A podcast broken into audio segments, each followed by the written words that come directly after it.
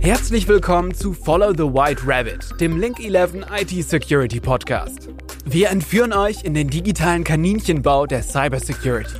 In unserem Podcast geht es um mehr als nur um Bits und Bytes. Wir tauchen ein in Themen wie Netzwerksicherheit, Webschutz und Performance, über Angriffsarten und deren Abwehr mit Automatisierung und künstlicher Intelligenz bis hin zu regulatorischen Auswirkungen auf Unternehmen, Plattformen und Behörden. Aktuell, fundiert und persönlich. Also lasst euch mitnehmen auf eine spannende Reise, um die gar nicht so dunkle Welt der Cybersecurity zu entdecken. Bleibt dran und viel Spaß beim Zuhören. Hallo und herzlich willkommen zu einer weiteren Folge des Link 11 Podcasts Follow the White Rabbit. Mein Name ist Lisa Fröhlich und ich bin Unternehmenssprecherin bei Link 11.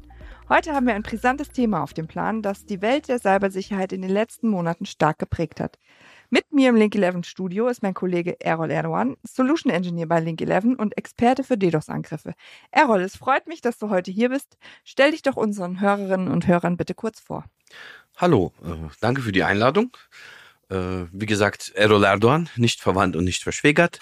Solution Engineer bei Link 11 seit zwei Jahren jetzt. Äh, ich persönlich bin vorher äh, Techniker im Netzwerkbereich der British Telekom gewesen. Dort war ich IT-Systemspezialist und habe in fast allen Feldern die BT unterstützt und habe dann seit, ja, wie gesagt, zwei Jahren bei der Link 11 als Solution Engineer angefangen. Und da das Thema Security immer mehr aufkam, bin ich froh, dann auch hier noch tätig zu sein. Ja, unsere aufmerksamen Hörer und Hörerinnen wissen, dass mit DDoS-Angriffen Netzwerke, Webseiten und Webanwendungen überlastet werden können.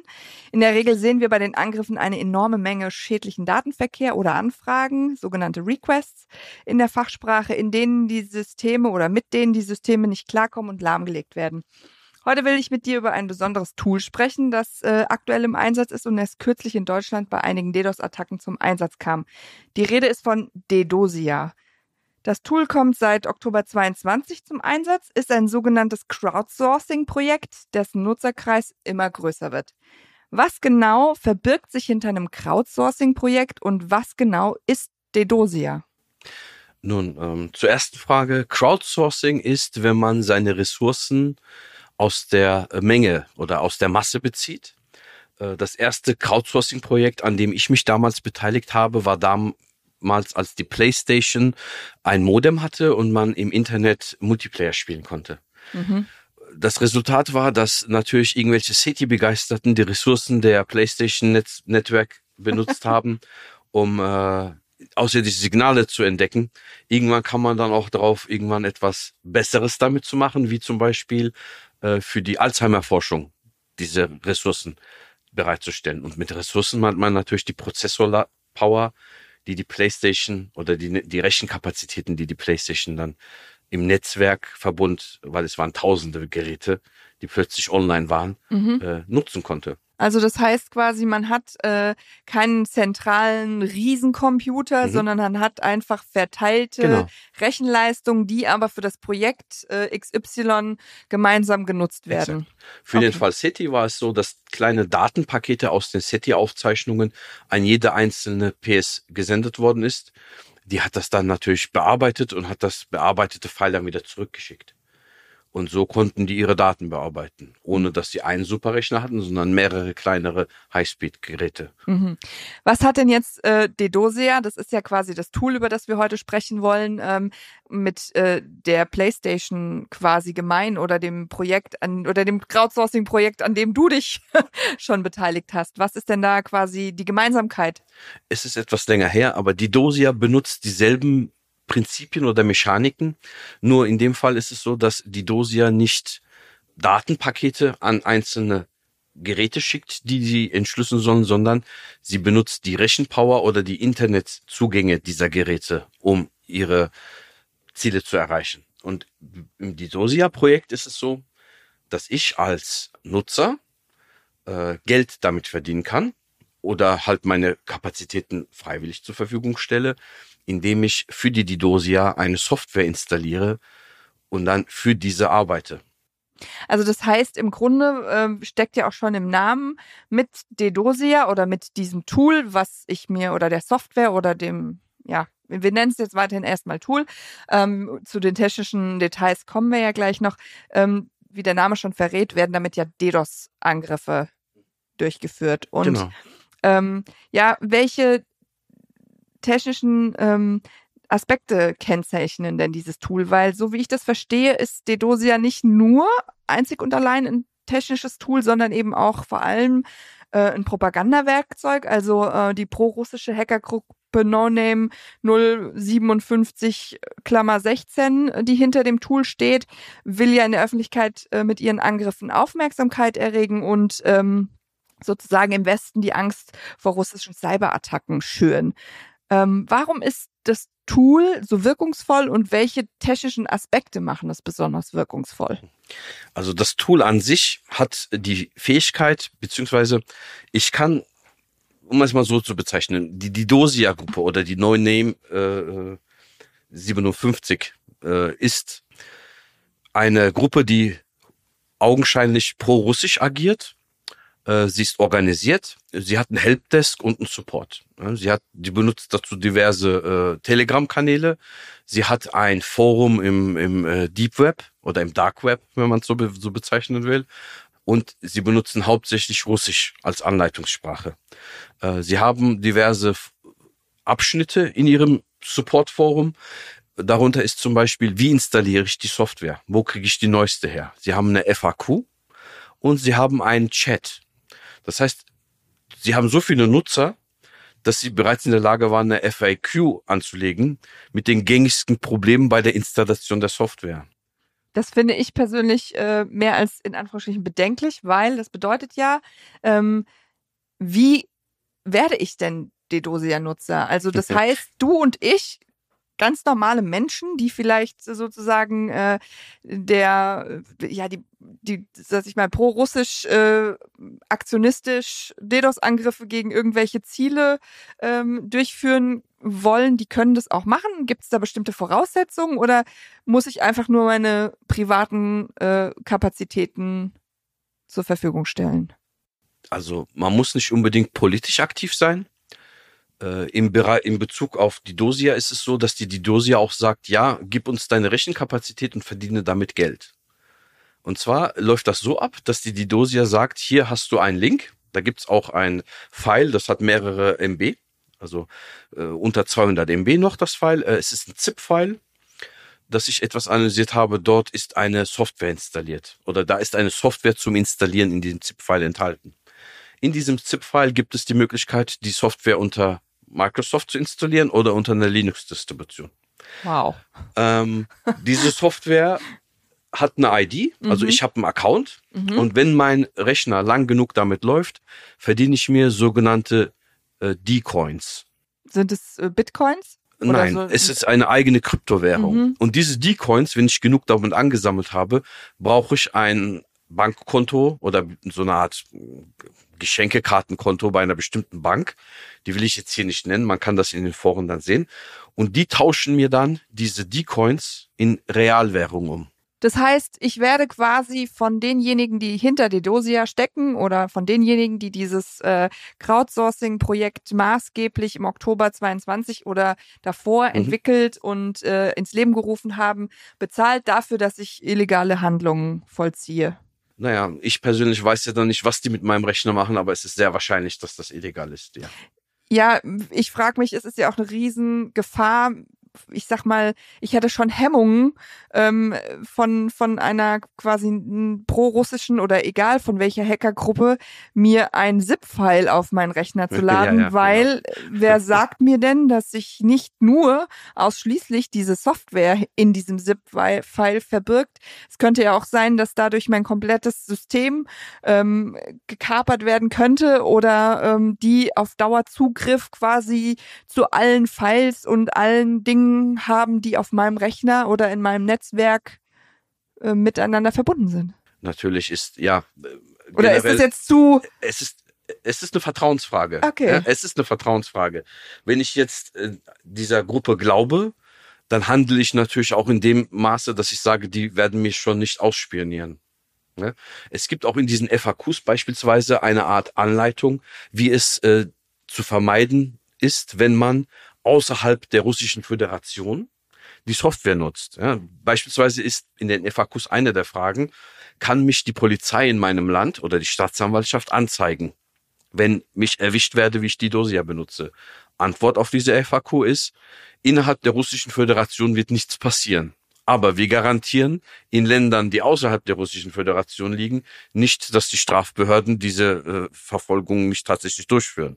Naja gut, also meine IP ja. ist ja relativ schnell sichtbar. Genau. Wenn mit meinem Rechner irgendwelche sag ich jetzt mal, nicht autorisierten äh, Tätigkeiten oder illegale Handlungen vollzogen Exakt. Werden. Also das ist ja nicht so wie ein Erpresserschreiben äh, vor, vor 50 Jahren, wo ich noch irgendwie Zeitungsschnipsel aneinander geklebt habe und es mühevoll äh, rauszufinden galt, wer hinter der ganzen Aktion steht. Also sobald ich ja einen Klick im Internet mache, ist ja klar, von wo dieser Klick kommt. Oder gibt's da irgendwie eine Chance, das zu verbergen, mal abgesehen von, von einer VPN-Verbindung. Aber naja, wenn ich jetzt als Firma Opfer einer DDoS-Attacke ge geworden bin, dann ist ja die, die Vorgehensweise am logischsten die, dass ich sage, okay, ich werde mir erstmal eine Lösung für finden.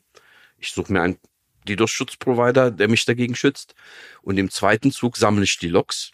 Und im dritten Zug gehe ich zur Polizei und bringe das zur Anzeige. Wenn ich diese Logs dann zur Polizei bringe und die finden darin dann natürlich deutsche IP-Adressen, die diese Software geladen haben und dann damit agieren, dann werden diese natürlich auch einen Brief erhalten von der Staatsanwaltschaft. Mhm. Ähm, Dann Wie man das jetzt identifiziert oder nicht, sei, sei dahingestellt. Ob die Kapazitäten der Staatsanwaltschaft dazu ausreichen, ist wiederum eine andere Frage. Hängt ja wahrscheinlich auch mit dem Schaden, der dadurch verursacht wurde, zusammen, ja, klar, oder? Sicher, sicher. Bei, bei einem KMU, der jetzt nicht so angewiesen ist auf seine Webseite, ist es wahrscheinlich anders da als ein kritisches Unternehmen, das wirklich einen Schaden davon trägt, weil es irgendwelche Service oder Dienstleistungen nicht mehr anbieten kann.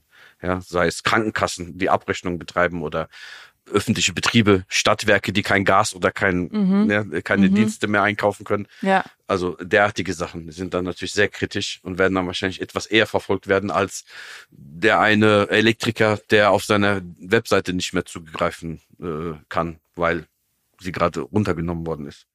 Ja, wahnsinnig spannend auf jeden Fall. Aber gut, kommen wir nochmal zurück äh, sozusagen ein bisschen ähm, zum Ursprung beziehungsweise zu denjenigen, die hinter, vermeintlich hinter der Dosia stecken. Also Seit Beginn des Krieges in der Ukraine haben wir ja verstärkt Hacktivismus erlebt. Also äh, das heißt politisch motivierte Cyberangriffe. Ähm, eine der bekanntesten pro-russischen Gruppen ist ja nach wie vor Killnet.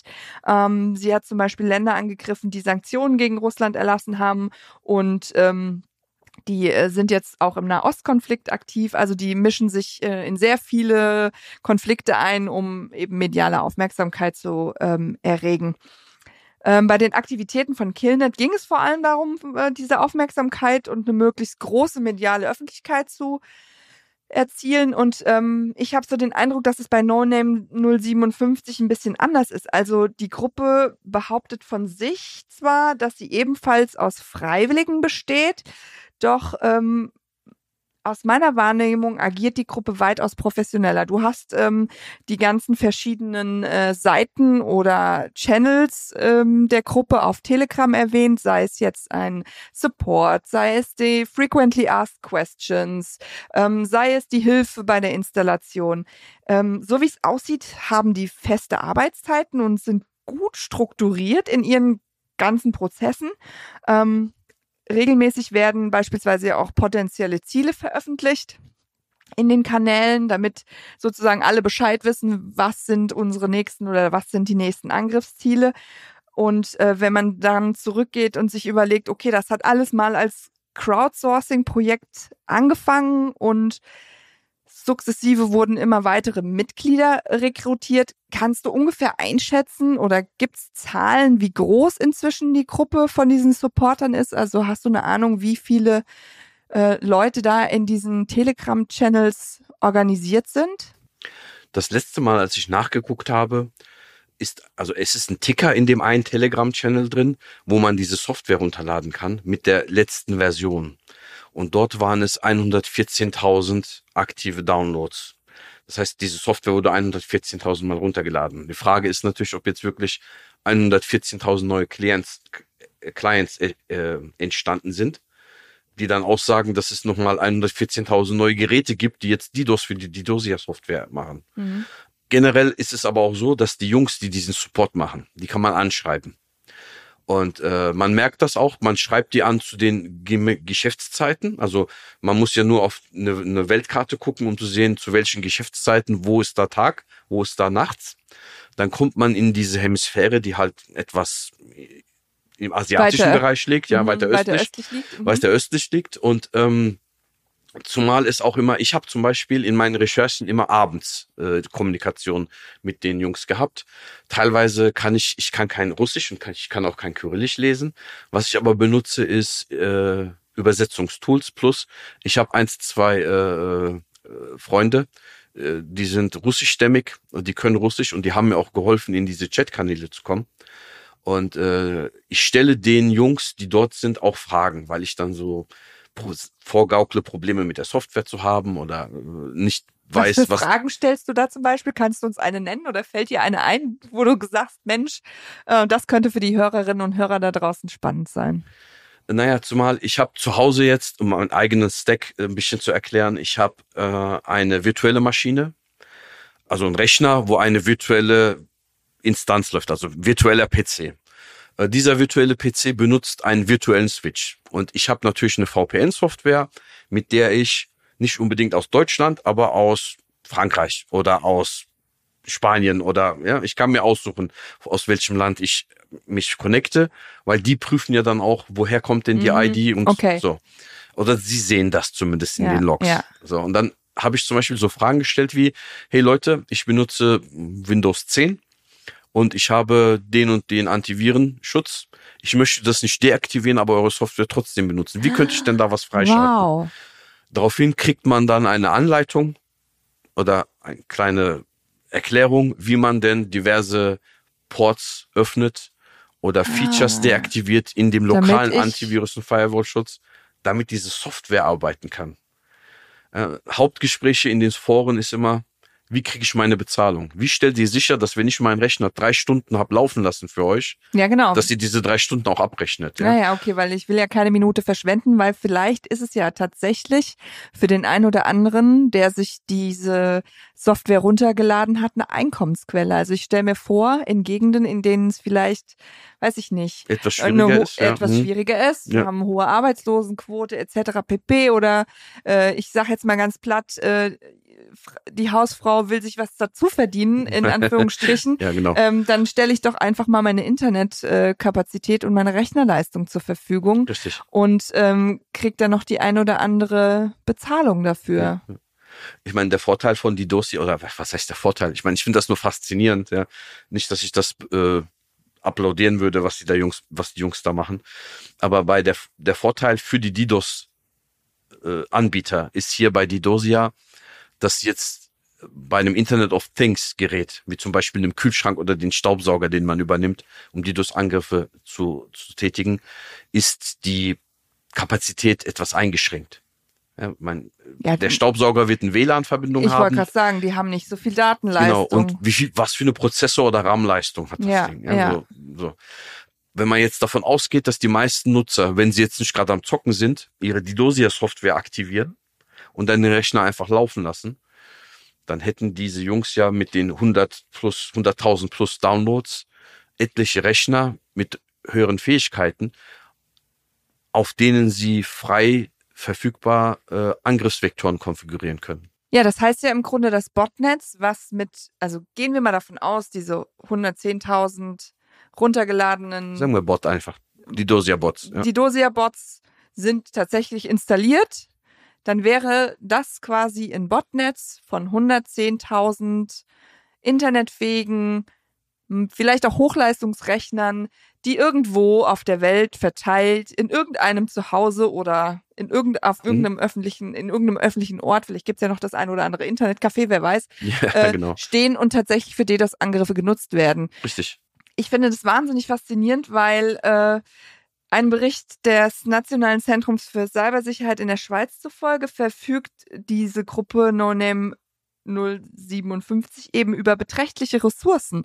Also ähm, ein Botnet aufzubauen ohne Dedosia ist ja weitaus komplexer und weitaus arbeitsaufwendiger, weil ich natürlich mir erstmal Zugriff zu diesen ganzen verschiedenen, beispielsweise Kühlschränken, Staubsaugerrobotern ja, genau. etc. pp. Die muss ich mir, den, diesen Zugang muss ich mir ja erstmal verschaffen. Ich meine, wir haben mittlerweile, glaube ich, 15 Milliarden IoT-Geräte weltweit und es sollen ja nochmal mindestens 15 Milliarden IoT-Geräte bis äh, 2030 dazukommen. Also die ich sag mal, die schiere Menge dieser IoT-Geräte ist ja enorm und äh, natürlich können findige Programmierer und auch nicht findige Programmierer mit den entsprechenden Programmen, die sie sich aus dem Internet runterladen, ähm, Botnetze zusammenschrauben. Es gibt ja auch Botnetze, die bereits bestehen, wie Mirai mhm. etc. pp, wo man sich eben auch quasi die die Skripte oder beziehungsweise die Programme einfach so runterladen kann. Das ist ja mehr oder weniger Open Source, alles verfügbar.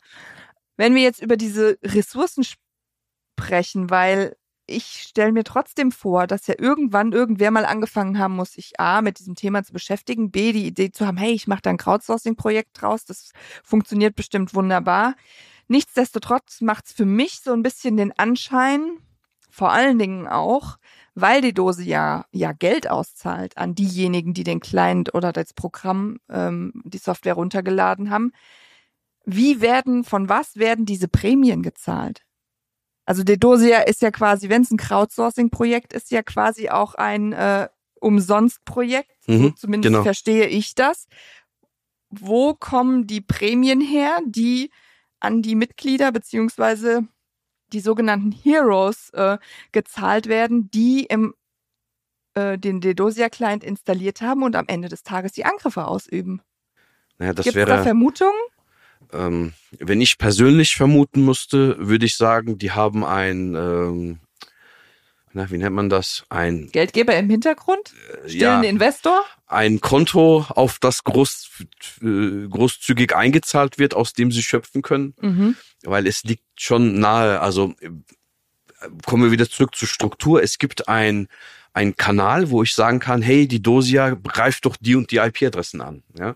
so als Spitzeltätigkeit. Dann gibt's wiederum diejenigen, die diese Angriffe durchführen und diejenigen, die ihre Proz also äh, Kapazitäten äh, zur Verfügung stellen und die, die ihre Kapazitäten zur Verfügung stellen, machen das nicht immer freiwillig. Wenn das mit dieser Bezahlung erfolgt, erhalten die ja diese Coins von einer Bank, die in Russland ansässig ist mhm. oder zum größten mhm. Teil dem russischen Staat gehört. Also lässt sich da schon was rein interpretieren. Mhm. Ja, ich würde mich halt jetzt als Privatperson nicht aus dem Fenster lehnen und sagen, Nein, das verlange ich auch gar nicht Regierung um das Willen. tut. Ja.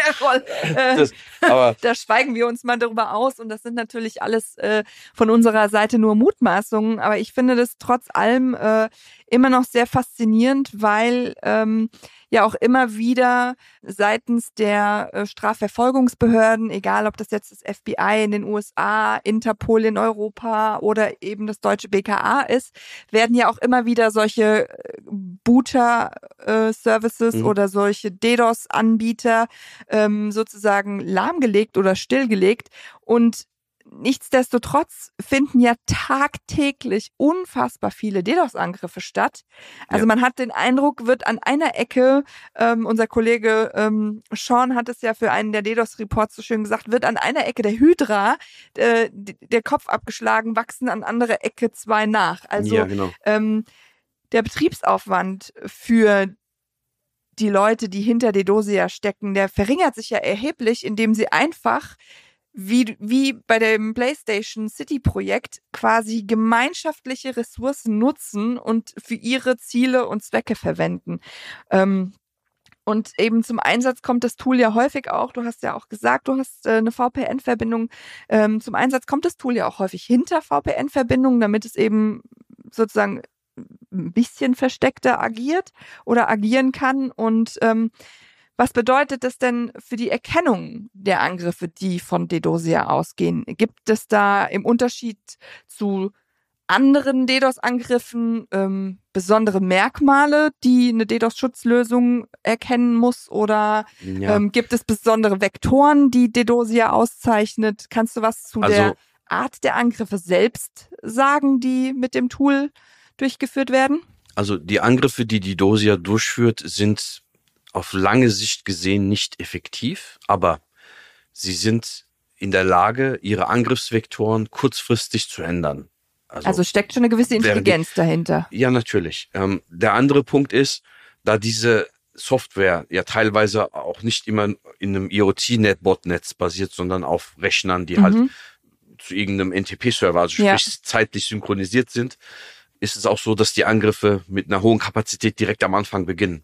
Also es ist ah. nicht so eine exponentielle Kurve da, dass das sich erst so ein bisschen da und dann nach oben hin, also Aha. X nach Y hoch aufbaut. Das heißt, die Angriffe quasi ähm, die Angriffe, die wir sehen mit diesem Didosia-Tool, haben direkt schon von Anfang an eine mhm. sehr hohe Kapazität und Oder brauchen nicht erst, genau. sage ich jetzt mal, 15 Frequenz, genau, Sekunden, genau, ja. bis sich sozusagen der Peak der, An äh, der Peak des Angriffs, was das Angriffsvolumen mhm. angeht, aufgebaut hat. Ja, genau. Zumal auch bei Didosia ist es so, dass es immer äh, Application-Layer-Angriffe sind. Also auf also, der Webebene. Genau, sie zielen nicht unbedingt auf volumetrische Angriffe mhm, ab, mhm. weil volumetrische Angriffe äh, mittlerweile können Carrier das ohne Probleme auch abwehren. Jetzt ohne Eigenwerbung zu betreiben, wir selbst haben diverse Algorithmen und Pattern, wo unsere Maschine das automatisch erkennt und dann den DDoS-Stream entfernt. Äh, das sagen wir auch in unserer Dokumentation. In der Application-Ebene ist es aber so, dass wenn jetzt ich, also was die Dosia macht, ist, sie greifen bestimmte Seiten an und haben Tools, externe Tools, also nicht die Dosia eigene, sondern Open Source Tools, mit denen sie dann prüfen, ob die Seiten down sind oder äh, erreichbar sind. Und äh, solange die dann, also die starten den Angriff, prüfen mit diesen Tools, ist die Seite down oder nicht.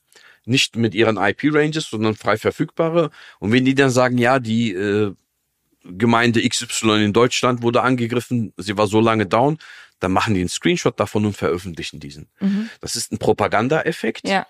Äh, Mediale Aufmerksamkeit genau. auch zu ge generieren. Ja, effizienztechnisch lässt sich drüber diskutieren. Wir haben ja einige Kunden, die auch Opfer die Dosia waren, aber unsere Systeme, also solange die über unsere Systeme laufen, hatten wir nicht mit einem einzigen unserer Kunde ein eine Downtime, die ich auf die Dosia zurückführen würde. Mhm. Also das bedeutet, mit dem richtigen DDoS-Schutz sind diese Angriffe unwirksam, in Anführungsstrichen. Mhm, ja. Wenn ich jetzt aber natürlich als Unternehmen oder als gemeinnützige Organisation äh, natürlich äh, Stichwort politischer Aktivismus, da werden natürlich auch Webseiten von Regierungen angegriffen. Ja, es werden klar. Webseiten von Regierungsmitgliedern angegriffen. Ähm, es wird eben geschaut, wo kann ich ähm, medial öffentlich den größtmöglichen Schaden erzielen.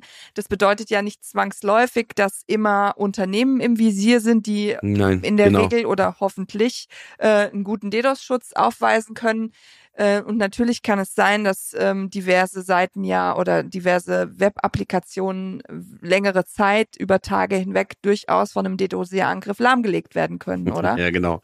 Also ähm, bei dem bei einem produzierenden Betrieb ich bringe immer gerne das Beispiel. Wir haben mal einen Stahlhersteller angeschrieben, ob wir ihm nicht einen DDoS-Schutz oder einen Händler für Eisenwaren ob wir ihm nicht einen gewissen Security-Schutz anbieten können. Seine Aussage war dann, wenn meine Webseite down ist, funktionieren noch meine Faxgeräte, machen Sie sich mal keine Sorgen. Ja? Wenn einer so aufgestellt ist, ist es kein Thema, aber in dem heutigen Zeitalter ist es halt so, wenn ich äh, Gas einkaufen muss oder Elektrizität einkaufen muss, auf Börsen, auf Plattformen, die dann und diese Plattform nicht erreiche, weil ich unter DDoS stehe oder diese Plattform, dann habe ich ein Problem. Wenn das mhm. längere Zeit erfolgt, dann, ja, wenn ja, ich. dann führen die Ausfälle genau, zu groß, zu größeren äh, Kosten. Klar, wenn ich eine Stadtwerke bin, die dann, keine Ahnung, so und so viel Haushalte versorgen muss und kriegt das nicht hin, weil meine Systeme nicht auf die äh, erforderlichen Ressourcen zugreifen können, dann kommst du ins Schwitzen. Wenn die dann äh, Plan B und C verfügbar haben, wäre das gut. Wenn nicht, stehen Firmen da, die Abhilfe leisten. Mhm. Ja.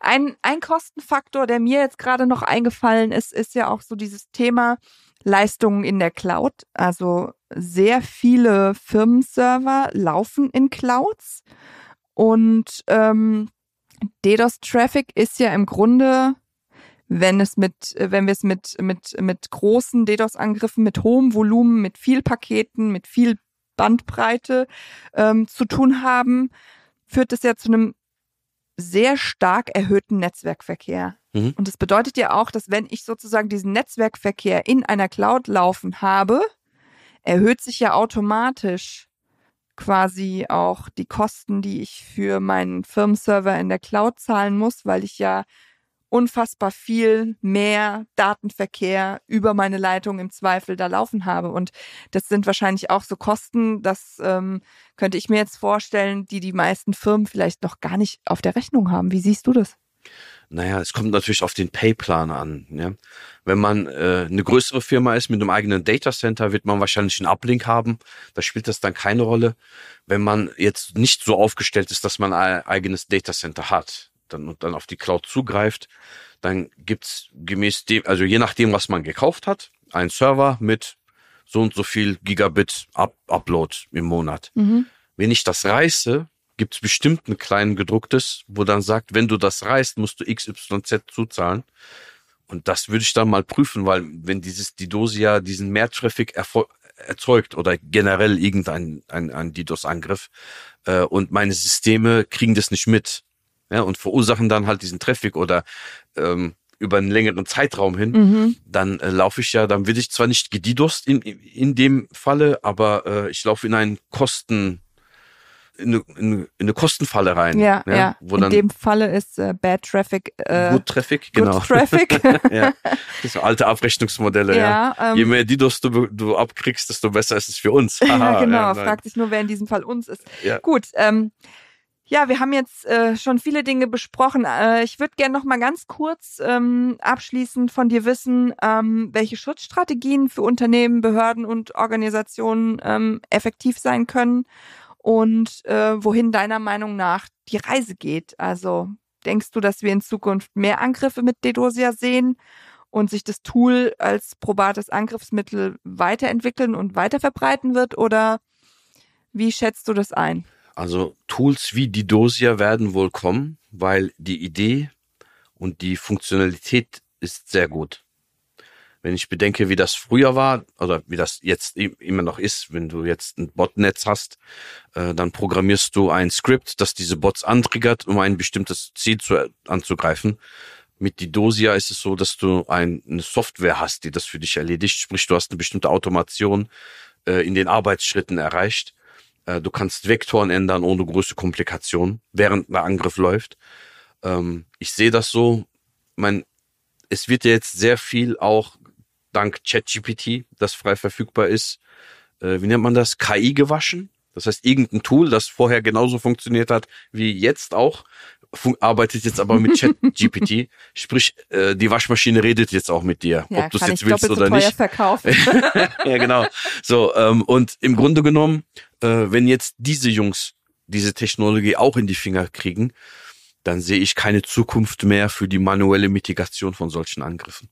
Okay, das, Das heißt, heißt, Automation ist das Stichwort Automation der Zukunft. Und wenn man dann vielleicht noch, also das ist das Eigenwerbung, ja, äh, Link 11 benutzt ein Advanced Machine Learning, das Gefahren entdeckt und automatisch darauf reagiert. Das heißt, wir haben, also wir haben zwar ein Security Operations Center, aber wir haben keinen, der 24 Stunden auf diese Angriffe guckt und dann sieht, ah, okay, ich muss Parameter XYZ Mhm. anpassen, um den Vektor abzufangen, ja, ja, sondern die Maschine macht das. ja, Automation. Und sie reagiert auf Veränderungen ebenfalls Mhm, automatisch. Und genau. da sehe ich die Zukunft. Also für die, für die Angreifer wird's leichter. Mhm. Da sehe ich die Zukunft rosig. Für die Angegriffenen, wenn sie nicht mithalten können mit dem, mit dem Security-Standard, der rapide steigen wird, mit lokalen Lösungen, volumetrisches abzufangen, ist möglich nach wie vor.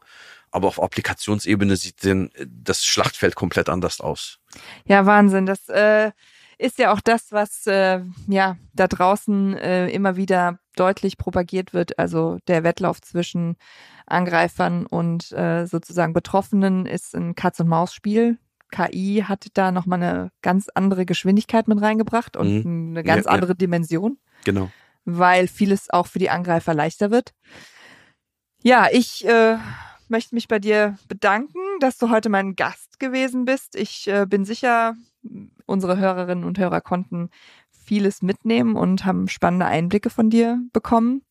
Danke, dass du da warst. Ich ähm, ja, bin gespannt, wie es weitergeht. Und äh, wir haben ja jetzt in der Kürze der Zeit schon einige Themen angerissen, über die wir sicher nicht nochmal sprechen können. Danke für die Einladung und danke fürs Zuhören. Alles klar. Ihr da draußen, ähm, passt auf euch auf, passt auf eure Rechenkapazitäten und eure Internetverbindungen auf. Und ich freue mich, wenn ihr das nächste Mal wieder mit dabei seid, wenn es heißt Follow the White Rabbit. Und das war es schon mit der Follow the White Rabbit Folge. Wir hoffen, die Episode konnte euch einige wertvolle Erkenntnisse zum Thema Cybersecurity vermitteln. Folgt dem weißen Kaninchen, um keines unserer zukünftigen Abenteuer zu verpassen. Wir werden mit weiteren Experten sprechen, um euch auch in Zukunft wichtige Einblicke anzubieten. Keep calm and get protected.